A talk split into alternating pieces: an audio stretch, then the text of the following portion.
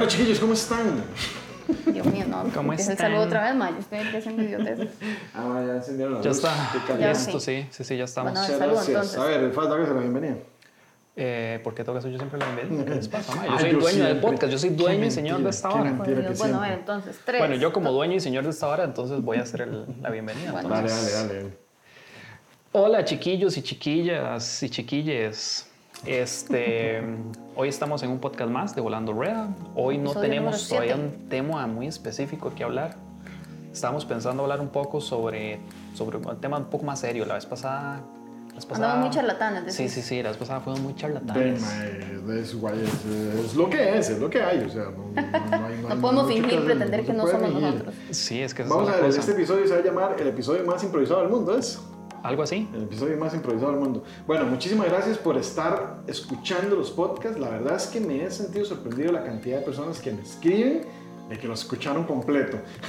Para mí eso es, eso es tuanis, madre, porque definitivamente yo soy uno que cuando yo consumo, consumo productos digitales, es muy sencillo que yo los deje botados en los primeros minutos. Si yo siento que no hay clic, que no hay vara, yo como que no, no voy a dejar esta tirada. Y ya, ya no sigo escuchándolo. Y no sé, es- para mí es tan es que la gente nos siga escribiendo, nos siga diciendo.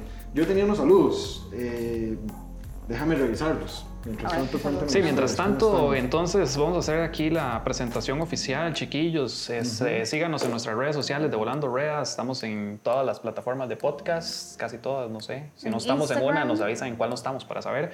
Sigan Álvaro, Álvaro Wildlife Photo, Dacaba Eh, no, puedo. Favor. y Fado Photoshoots. Ahí nos pueden seguir en las diferentes redes sociales para que vean un poquillo más del contenido, tanto el que hacemos nosotros eh, individualmente como el contenido eh, de Volando Rueda, que a veces subimos algunas tonteras ahí. Sí, sí, tenemos que subir más tonteras porque no hemos subido mucho. Sí, hemos estado un poco Sí, indisciplinados. Nos ha costado mucho. A pesar de que estamos en medio de pandemia, hemos tenido bastante Claro, trabajo, gracias a Dios. Yo le, bueno, eso es bueno, eso es bueno. Yo le mando un saludo enorme a Juanca Sánchez, que nos escribió, a David, Karina Franci y Tavo Murillo. Esos me Un mandaron, saludo, chicos. eh, un saludo a ellos Pura y vida. muchísimas Muchas gracias por habernos gracias. escrito. Se me olvidó hacer el post diciendo que manden saludos, porque yo estoy seguro que más gente mandaría saludos si uno les dice, madre, manden saludos, si uno los obliga. De todo hacemos casamenteros, este, cumpleaños, todo, todo lo Cumpleaños que ustedes demás. quieran. Es Sí, gratis. Sí, hoy, hoy, hoy, ¿cómo se llama? Hoy no pudimos hacer el envío porque estaba lloviendo y el estudio estaba ocupado Y tenemos algunos problemas técnicos aquí de, de- de display. de porque display, entonces hoy no estamos grabando el estudio, entonces por eso es que eh, no Nos- pudimos, tuvimos que nos a hemos que mudado por tercera vez en este podcast. hemos tenido casi tantas mudanzas como episodios.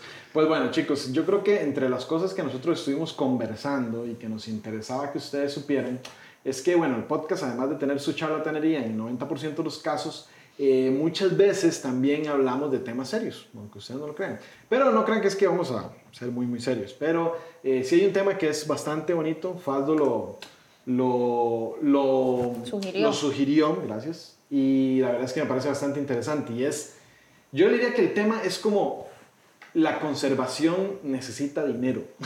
o sin dinero no hay conservación. No hay conservación, correcto. Creo que es un tema Sí. importante. Tal vez podría ser bueno que, no sé, contáramos algunos proyectos que hayamos apoyado en cuanto al tema de conservación y también que les contemos a la gente, eh, pues, de esos, tal vez esos proyectos que nunca han escuchado en su vida y que no sabían que existían en Costa Rica y que deberían de ir a visitarlos, si vienen por Costa Rica o si son de Costa Rica. Sí, bueno, y también que después, una vez que salga este podcast, que también la gente nos cuente de proyectos que tal vez nosotros nos conozcamos, porque hay muchos proyectos alrededor de Costa Rica, en todo Costa Rica, que de, la gente muchas veces no los conoce, o tal vez no son muy sonados, o tal vez son rurales, o tal vez son de una comunidad en específico, y tal vez esa comunidad no tiene los recursos para, para publicitarse, digámoslo así. Entonces, de, pues también como para, para compartir un poco, un poco digamos, de, de experiencias y compartir estos proyectos y que más gente sepa y más gente se una y que más gente los apoye. Claro que sí. Que yo sería- creo que antes de sería contar, importante. A ver, yo creo que antes de contar en proyectos en específico, a mí me gustaría contar las primeras experiencias en las que yo me di cuenta que de verdad el tema de conservar no es nada más decir como, chiquillos, este bosque ya no se toca más y vean a ver qué hacen, sino que hay que entender que el, alguien vive ya en ese bosque, alguien ya está ahí y alguien necesita, si le vas a quitar el recurso, ya sea de madera o del espacio para el ganado o del cultivo, tenés que darle otra alternativa. Y ahí es donde el ecoturismo se vuelve súper importante. El ecoturismo es lo que le permite a la gente que vive en un lugar que hay que proteger poder mantenerse este, pues, trabajando y demás, aparte de los proyectos de conservación. Entonces creo que se vale todo, ¿no? Se valen proyectos de conservación y se valen lugares ecoturísticos con los que de todas maneras estás apoyando y poniendo tu granito de arena para proteger. Y también obviamente, como volando rueda siempre, la idea es como pues que la gente sepa de estos lugares y entonces es como, también como pro tips ahí de si vas a tal lugar o si vas a también como, como todo esto. Entonces tal vez que empezamos yo creo, que, yo creo que hay que entrar como en la historia inicial de la conservación en Costa Rica, a muy grandes rasgos. Yo creo que en Costa Rica, que es de lo que podemos hablar, vamos a hablar de otros países eventualmente en este podcast, pero en Costa Rica como tal, en los 60, 70 empieza una política muy fuerte de, de explotación económica. Entonces, cualquier terreno que, era, que existía era un terreno que si no se estaba usando, ellos nunca vieron la conservación como una cosa importante porque en realidad en aquel momento sobraba el bosque, sobraban las, eh, las, las áreas verdes y empieza un instituto que ya no existe en Costa Rica que se llama el ITCO, que es el Instituto de Tierras y Colonización, que básicamente hacía que las personas pudieran elegir cualquier lugar y chapean una, agarran un machete y cortan una especie de ronda y dicen, este es mi espacio. Y en este espacio voy a desarrollar, una actividad económica. Y cuando estas cosas suceden, eh, el gobierno te iba a visitar una vez al año y se fijaba que estuvieras desarrollando una actividad económica. Si no la estabas desarrollando, te quitaban la tierra y se la daban a otra persona que sí estuviera desarrollando una, una actividad económica. O sea, el gobierno te incentivaba a que cortaras el bosque y que pusieras tu actividad económica. Llámese hacer carbón, llámese poner ganado, llámese sembrar, llámese cualquiera de los tipos de actividades económicas. Entonces, como hasta los 80 Costa Rica perdió casi un tercio de toda la cobertura total boscosa. Eh, de hecho es un poco triste ver el mapa de Costa Rica, cómo fue evolucionando boscosamente de los 50 hasta los 70, inicios de los 80, donde estuvimos en nuestro punto más crítico. Por dicha, que creo que ya varias veces hemos hablado de ese tema, Costa Rica llega como a un punto donde tenemos suerte, que es cuando empieza, se empieza temprano en la conservación. Y es por eso que Costa Rica, a pesar de ser un país pequeñito, es un país con muchísima conservación y reconocido mundialmente por ser verde. Tenemos nuestros problemas gigantes, como todo país. y tenemos nuestros asuntos sucios debajo del, de la alfombra, pero eso no quita que Costa Rica sigue siendo un destino completamente sostenible para las personas que les gusta el ecoturismo y que les gustan las cosas que se hacen así sosteniblemente. Seguimos siendo referentes mundiales, a pesar de que con los problemas y todo, seguimos siendo referentes mundiales. Para no cansarnos mucho con el tiempo, en finales de los 80s, inicios de los 90s, empieza una política súper fuerte de pagos de servicios ambientales. Y eso marca la diferencia en la conservación en Costa Rica. Cuando, cuando el gobierno empieza a pagarle a las personas por mantener propiedades solamente para conservación. Lastimosamente el pago no era muy bueno. Hasta la fecha no es muy bueno. Sí, no, no es jugoso eh, tampoco. Exactamente, no es como que súper jugoso. Pero eso empieza a ser parques nacionales y tenemos la creación de nuestras primeras áreas silvestres protegidas, que hasta la fecha han hecho que, hayamos, que vayamos subiendo en el índice de cobertura boscosa. Y Costa Rica hoy en día casi, casi tiene entre el 40%, tengo que revisar el dato más, más actualizado, pero Costa Rica tiene aproximadamente el 40% de su territorio protegido para siempre en alguna manera, privada o pública. Entonces eso es como Tuanes, o sea, a pesar de todo Costa Rica ha salido adelante. Claro. ¿Vos sabes cuál fue el primer parque? yo creo que es el de Juan eh, Castro, ¿no? Eh, Juan Castro. ¿What? Castro Blanco, no. La Reserva Absoluta. Reserva Absoluta Cabo Blanco, no. Ya lo voy a hacer fast check. ¿Usted, me está preguntando porque usted sabe o me está preguntando? No, no, te estoy preguntando porque yo no me ah. acuerdo. O sea, yo, yo el dato lo he escuchado, pero es eso, como que escuchas el dato, lo guardas en tu mente. Te y quería humillar, mae, quería decir, no, no, no, no, no, es que digamos, es como eso, mae, esa información puede ser útil en el futuro, mae. Voy a guardar ese dato y, mae, en algún momento dice, te va entre tanto. Sí, sí, sí. Bueno, a mí, un dato que sí me parece súper curioso es que uno siempre piensa en el bosque, pero Costa Rica creo que es ocho veces más agua que bosque, ¿verdad? Nuestros océanos son enormes, enormes, enormes y es otra parte que estamos dejando súper botada en el tema de conservación aún ahorita, digamos. Aunque nuestro porcentaje de tierra está protegido, nuestro porcentaje de agua es muy poco en comparación. Nosotros, bueno, muy, poca gente sabe que Costa Rica tiene límites con Ecuador y con Colombia. sí. En, somos un mar tan gigante. De hecho, nuestra isla del Coco, que es nuestra joyita de la corona, es una isla hermana de, de las Galápagos. Es una isla hermana que se fue separando las Galápagos, pero tiene especies endémicísimas. Sí, dentro de lo endémico hay algo endémico, es lo que La está en la isla del coco, que hay bichos endémicos solo de ese pedacito de tierra, entonces es muy, muy interesante. Y por aquí tengo el dato, no me vayan a destruir, eh, dice que en 1963, gracias a la dedicación y esfuerzo de Olof Westberg, espero que está lo diciendo bien, un ciudadano de Suecia, y doña Karen Morgensen de Dinamarca, eh, apoyados por don Francisco Orlich, que me parece que era el presidente de la época, se crea la primera reserva natural de Costa Rica, Cabo Blanco. Entonces, Yo lo por eso sabía. siempre yo decía Ju- Juan Castro, Juan Cabo, algún lugar así. Cabo Había Blanco, había Cabo una C. Blanco, por ahí había una C, sí, sí, debe estarse quitando los tiros. güey.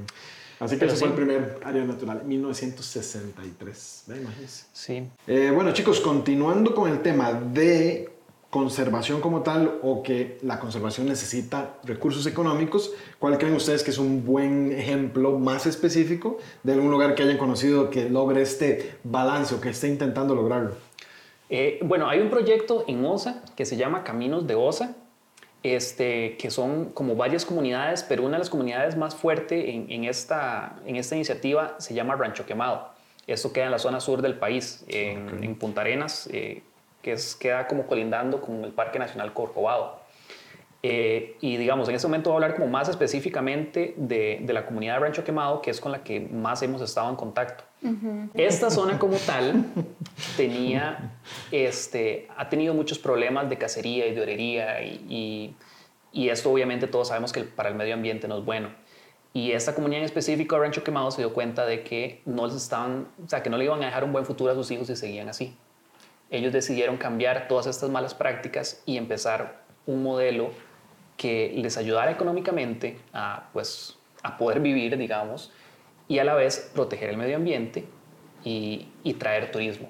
Entonces ellos se liaron con esto de los caminos de OSA y empezaron proyectos muy chivos. Por ejemplo, hay un proyecto que, es, eh, que lo maneja un señor que se llama Juan Cubillo, que él, tiempo atrás, él fue obrero, él, él, él este, trabajaba en esto, digamos, ese era su, su trabajo, y se dio cuenta de que no le podía dejar ese futuro a sus hijos. Él, decidió cambiar esas, eh, por así decirlo, malas prácticas de la orería por un beneficio más bien hacia el medio ambiente, hacia la comunidad y, y hacia el mundo en general, digamos, porque entonces él, todos esos conocimientos de la orería y todo, eh, los ayuda para atraer turistas, contarles cómo eran todos los procesos que ellos hacían y por qué ya no los hacen, por qué, porque eso no es bueno para el medio ambiente. Y además de eso también hay otras, otras personas que digamos que sus, papás en su momento fueron cazadores y ya esas prácticas igual, sus papás las dejaron, pero ya ellos, sus- los hijos de esos señores sabían cómo rastrear animales porque su papá fue cazador, entonces esas prácticas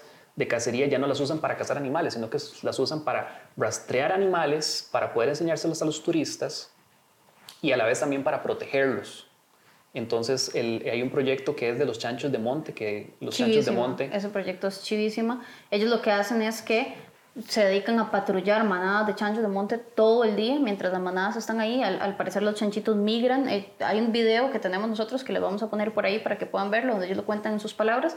Pero básicamente los chanchos de monte migran ahí para tener a sus crías y ellos lo que hacen es protegerlos de los cazadores siguiéndolos todo el día y si ven que los chanchos se empiezan a desviar hacia una zona donde pueden ser cazados, hacia una zona roja, ellos como que los a, a través de su presencia los cercan y les permiten mantenerse dentro En del área zona segura. segura. Y eso ha aumentado, eh, ha tenido buenos resultados en, en cuanto a las crías que tienen éxito y al, al habitado, que mueran muchos chanchos de monte, que ahorita son una especie en estado crítico eh, de, de de extinción, ¿verdad? Bueno, de peligro de extinción. Claro, y en Entonces, especial una especie como la del sur, que me parece que es la Sí, de hecho la especie... White Line Peccary, que es como la Ajá, más... es- exacto. Exacto. Ese es el, la ellos, más ellos sí, sí se, han, se, se han comprometido mucho con eso y de verdad es una comunidad pequeña, pero ha hecho un cambio muy grande. enorme y, y es, es gente que trabaja por pura pasión, de verdad que sí. Y los esfuerzos que están haciendo de verdad vienen del, de la comunidad y es súper inspirador escucharlos. De verdad que el, el video que les vamos a poner por acá, donde ellos cuentan Sí, sobre aquí arriba, ese proyecto, aquí no arriba, sé dónde lo vamos a poner, abajo, este, arriba. Les va a quedar este, el link para que puedan ingresar y ver un poco sobre ese proyecto. Es un festival que ellos hicieron el año pasado, se llama el Festival del Chancho de Monte.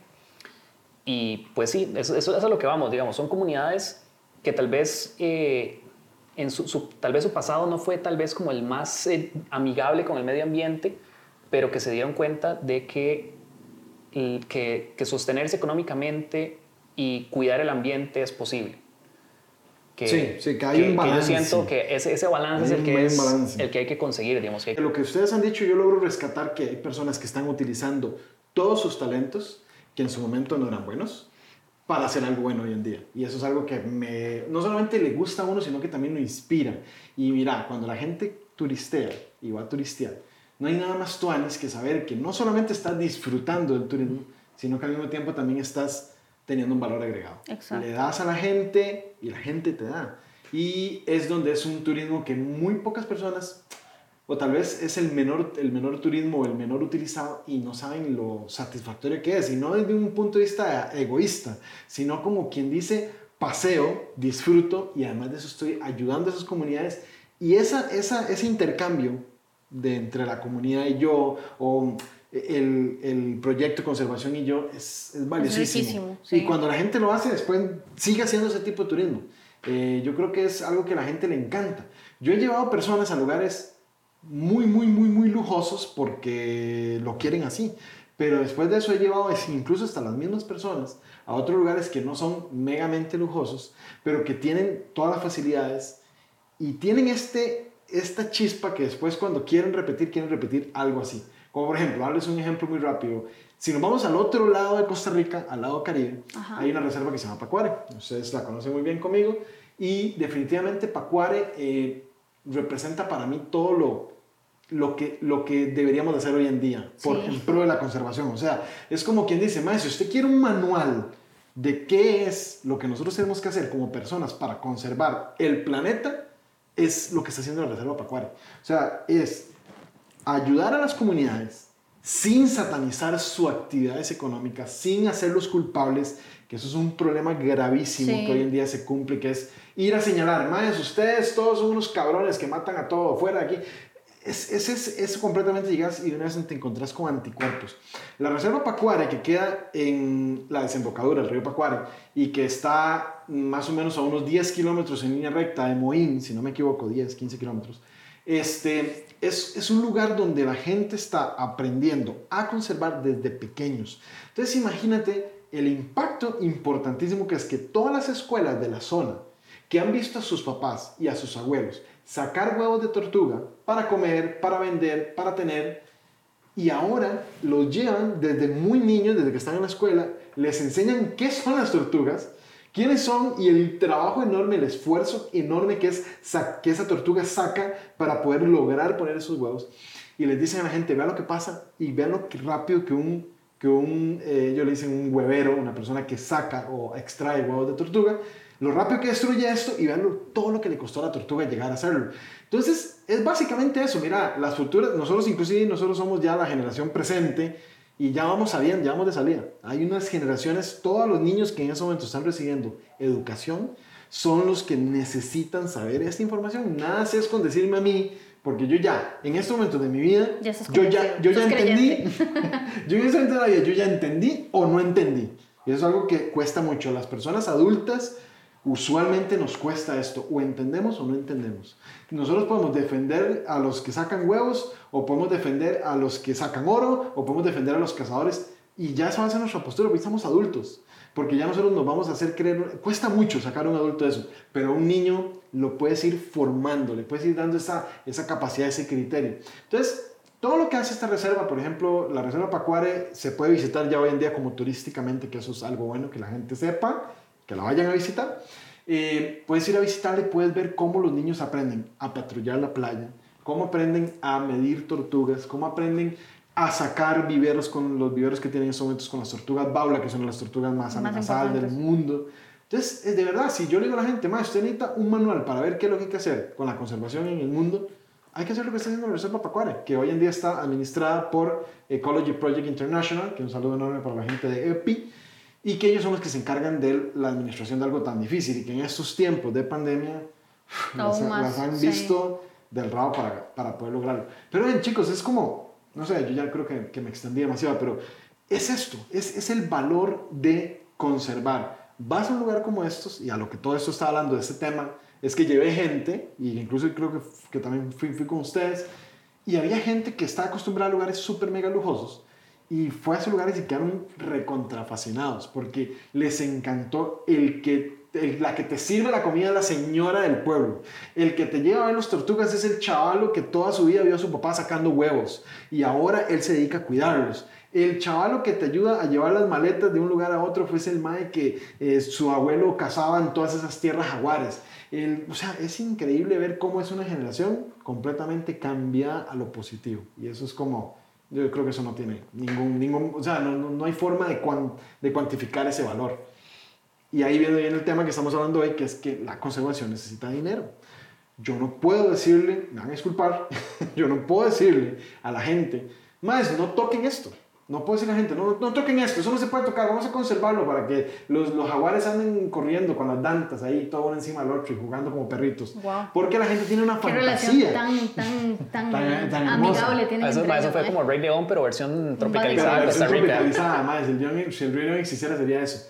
Y verás que eso es un, es un grave problema. la- el, los documentales son valiosísimos, pero también tienen ese problema, que es que la gente cree que todo vive en una armonía perfecta y que todo es una inspiración y que todo es un mundo donde el ser humano es una, una escoria y todo. Yo entiendo que necesitamos conservar y que hemos hecho mucho daño, pero la conservación necesita dinero.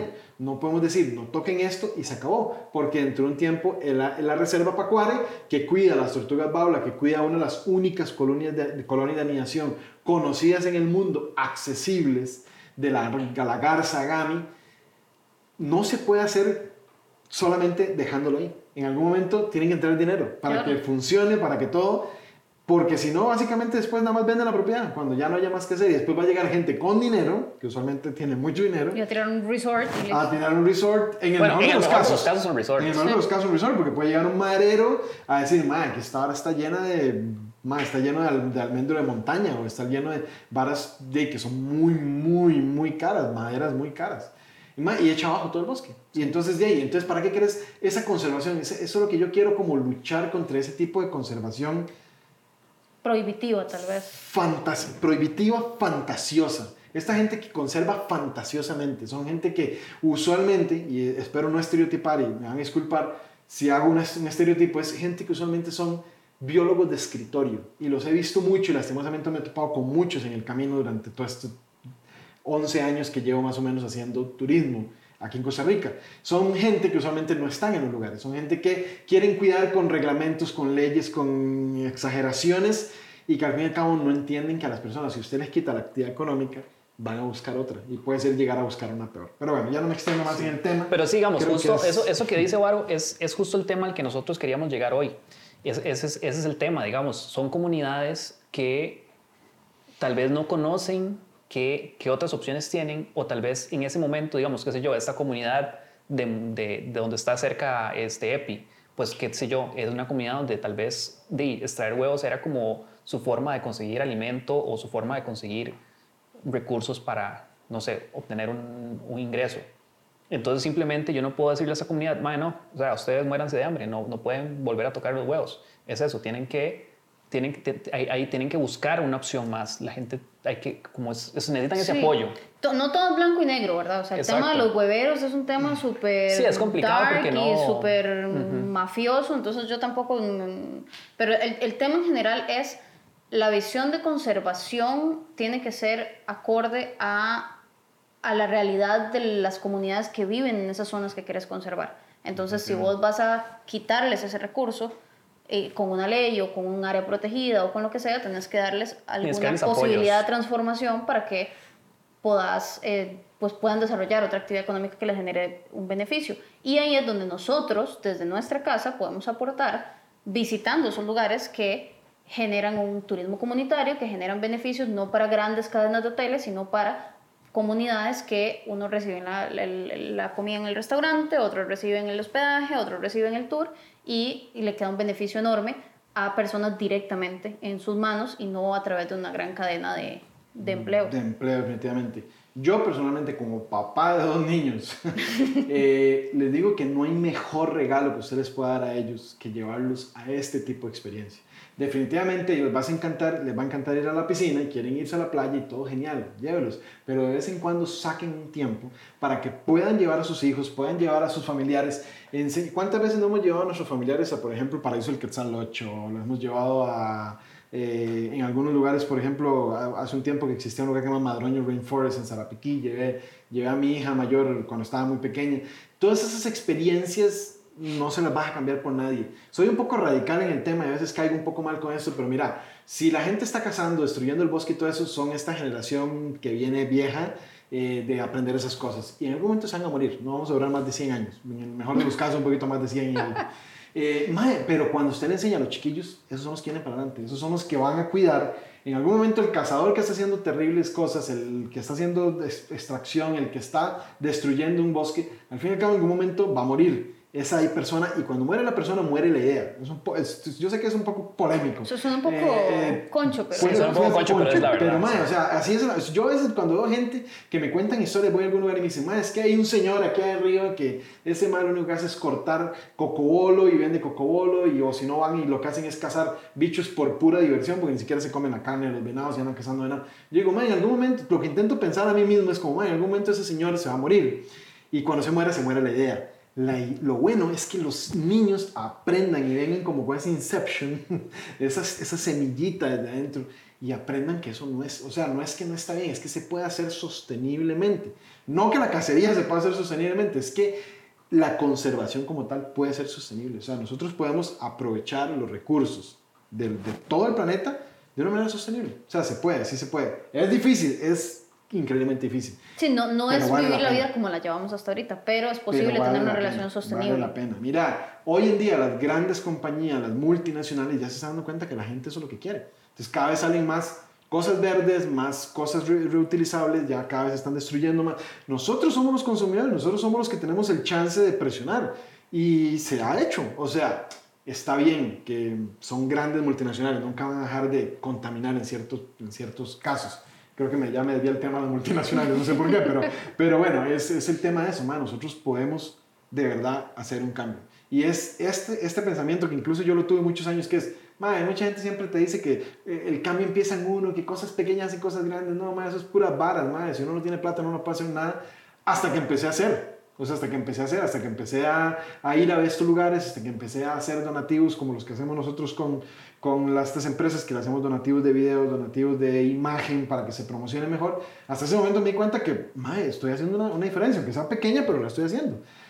Entonces el mensaje para la gente, que ya se ha hecho esto un poco largo, el mensaje para la gente es que de verdad hagan turismo de este estilo. No es que tienen que hacer solo esto, no satanicen todo lo demás no piensen fantasiosamente que la conservación es dejar un, lugar sin tocar toda su vida y que nunca ningún humano ponga un pie ahí. Es cómo hacerlo de una manera sostenible, cómo lograr que las personas vayan a los lugares y el impacto sea menor. Yo ahora les estaba diciendo a ustedes que leí un artículo muy interesante que con esto del coronavirus y la pandemia se acaba de demostrar que el sobreturismo, o sea, el saturar una zona turística es malo hay un impacto. Cuando usted mete demasiada gente, cuando usted sobrepasa la capacidad de carga de un parque nacional, es malo, es terriblemente malo, porque tiene un impacto directo en el ecosistema. Pero ahora que hay pandemia, se dieron cuenta que la falta de turismo del todo es peor aún.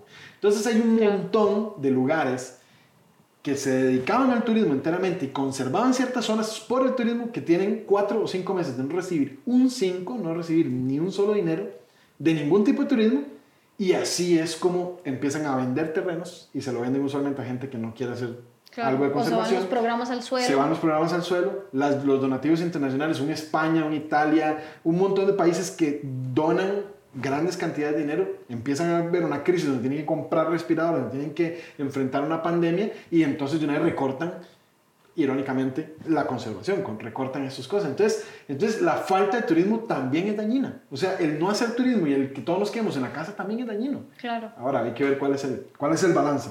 Ya me dice. Hay que encontrar el balance. Sí. También, volviendo a esto de que, de que hay muchos proyectos... Eh, pucha, es que antes, no sé, antes cuando, cuando estabas hablando, se me ocurrió el punto. Y es, es también esta parte de, de la educación. Digamos, si alguien no sabe o no, no conoce de, de, de, los animales o de qué sé yo, no los va a conservar. Entonces yo siento que muchas veces, no sé, un ejemplo fue que una vez uno de mis primos peque menores, este, yo tenía el libro de ranas de Costa Rica y entonces yo estaba como viéndolo y él llegó y se me acercó y lo vio y se quedó viendo, ah, madre, qué chidos esos bichos, ¿de dónde son? Y yo, madre, aquí en Costa Rica hay.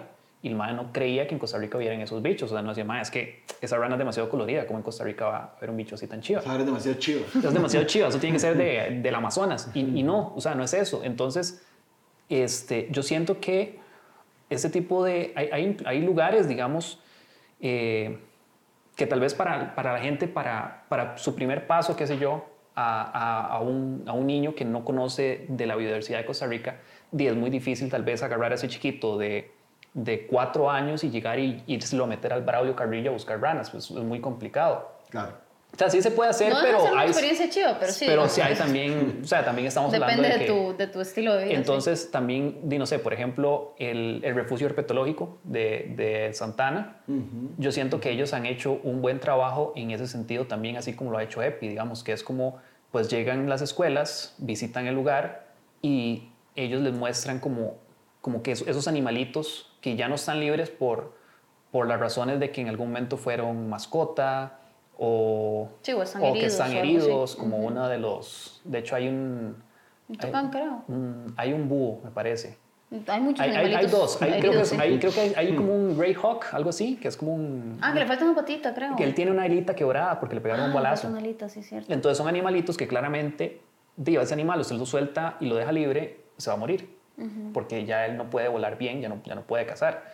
Y por lo menos ese animalito, pues no tendrá la vida que soñó estando volando por los cielos, pero por lo menos está haciendo ese cambio de que tal vez llegan los niños y se dan cuenta que esos animales existen en Costa Rica y que eh, para ellos es todo un, es un wow, digamos. Claro. O sea, yo creo que este, tu hermanillo fue, ¿verdad? Nicolás fue. Sí, a Nico lo habían llevado y él estaba muy feliz el día que fue. Él, él fue súper contento. Sí, entonces también, o sea, son esas cosas que, que uno que, que, uno desde afuera dice como, pucha, ma, es que los zoológicos o los centros de rescate, qué complicado con los animales encerrados y todo eso, que... Y, y sí, es cierto. El, el tema o sea, es que es hay un algunos tema lugares que tienen programas de rehabilitación y, y de verdad los liberan y hay otros que sí tienen algunas malas prácticas.